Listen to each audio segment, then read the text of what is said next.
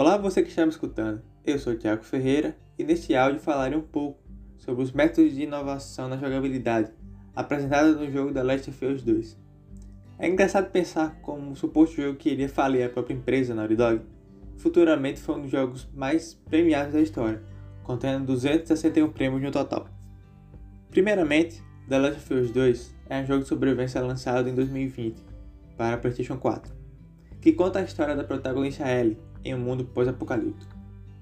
Apesar do jogo apresentar várias, várias inovações para a área, venho falar um pouco sobre o método criativo que sua jogabilidade imersiva foi desenvolvida para passar o maior realismo possível. Existem vários aspectos que a Naughty Dog utiliza como ferramenta para fazer que o jogador se sinta na pele da protagonista Ellie e tudo que está passando nesse mundo pós-apocalíptico. A mecânica ágil é a primeira inovação e grande diferença entre o primeiro e o segundo jogo, já que a Ellie é uma personagem nova, pequena e magra. A Naughty optou por criar essa movimentação mais ágil para ela. Diferente da usada no primeiro jogo, que o protagonista Joel é um mais velho e grande e sua movimentação é um pouco mais lenta. O sistema de câmera do jogo é em terceira pessoa. A diferença usada foi a movimentação que ela tem.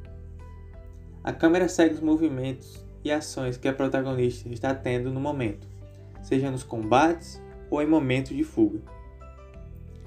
Nos momentos em que a Ellie está em combates, o cenário é um grande fator, já que é aliado à sua agilidade, se torna uma grande arma. Como poder se esconder embaixo de carros ou deitar e poder usar suas armas mesmo no chão, é um grande fator que o primeiro jogo não apresentava.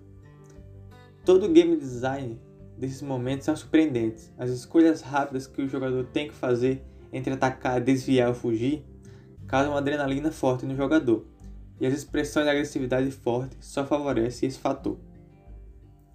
Por fim, um fato surpreendente é a relação não interagível no cenário que a protagonista do jogo tem. Em vários cenários dentro de vários tipos de edifícios, tem quadros e outros, outros tipos de decorações.